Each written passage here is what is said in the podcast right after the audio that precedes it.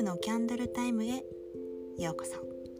このラジオは植物療法士である私メグが自分と仲良くなるためのマインドやセルフケアについてゆるっとシェアしていきます。ほっと一息する時間を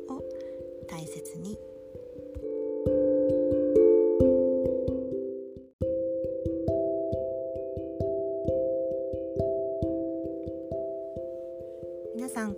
はご機嫌はいかがでしょうか、えー、私はちょっと最近やりたいことが多すぎて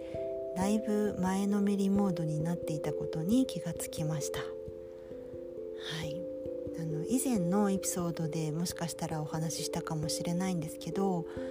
私は何かやる時に気になるとか楽しそうって心が動いたものにはものすごい集中力で向き合うんですね。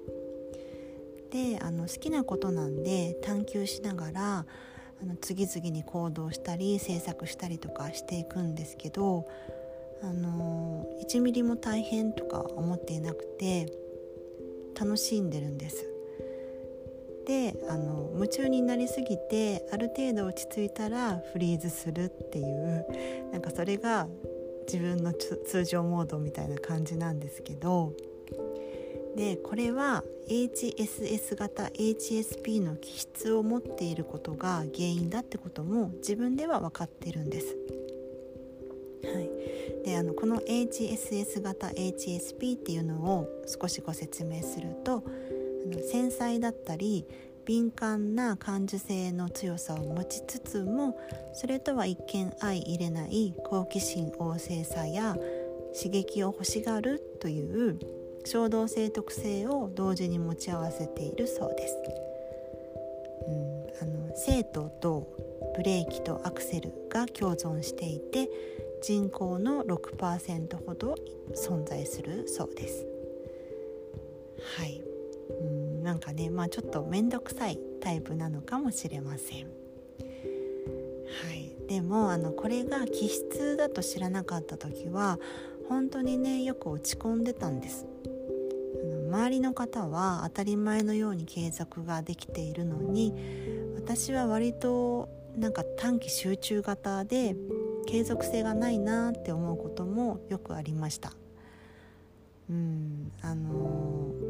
ー、あとある程度攻略すると興味が薄れてしまうっていうのも割とありました。でもこれが自分の気質だと知ってからは物事に前のめりになりすぎないように気をつけられるようにもなりました。例えばあの長期戦って分かっているものだったり自分が絶対に完走したいっていう思いが強いものほど全体的に力を緩めて参加するようになったりしました。それをね周りにも言ったりしてました。ちょっと前のめりになっていたら声かけてとかそういうのはよくあの言ってました。でそうやって自分の勢いで疲れて潰れてしまわないようにコントロールをしていたりします。ただあの最近はそのバランスをちょっと崩しかけていたなっていうのにもあの、まあ、気がつけて、はい、あの夢中になりすぎてやりたいっていうよりもなんかやらなきゃって思いの方がいつの間にか勝っていたような気がします。はい、うん、まああのそれはあのそれほどに夢中でやりたいことがたくさんできたんだって考えたらそれはまたよしかなって私は気楽に捉えてたりします。はい。うん、で皆さんは自分と周りを比べて落ち込んでしまうことってありませんか？もしもあったら一旦ご自身の気質とか特性に注目してみると面白いかもしれません。私もあの自分の行動の原因が知りたすぎて当時いろいろと調べてたんですね。なんか似たような人はいないかなとか、うん、そしたらえっ、ー、と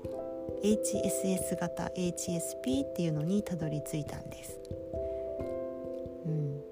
で今ってなんかいろんなねあの診断とかあるのでやってみると結構楽しいかもしれませんでもあのあまり結果に振り回されずに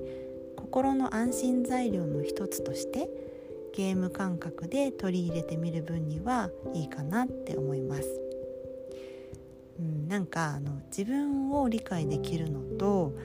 あのその分自分責めをして落ち込むことが減るような気がしています。うん、あと人との違いをすんなり受け入れられやすくなったかなって私は思っています。はい、うん、今日はあの自分の気質を受け入れてみようってことについてお話ししてみました。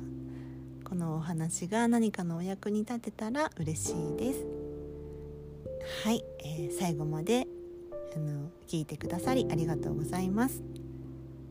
ほっと一息する時間を大切に素敵なリラックスタイムをお過ごしください。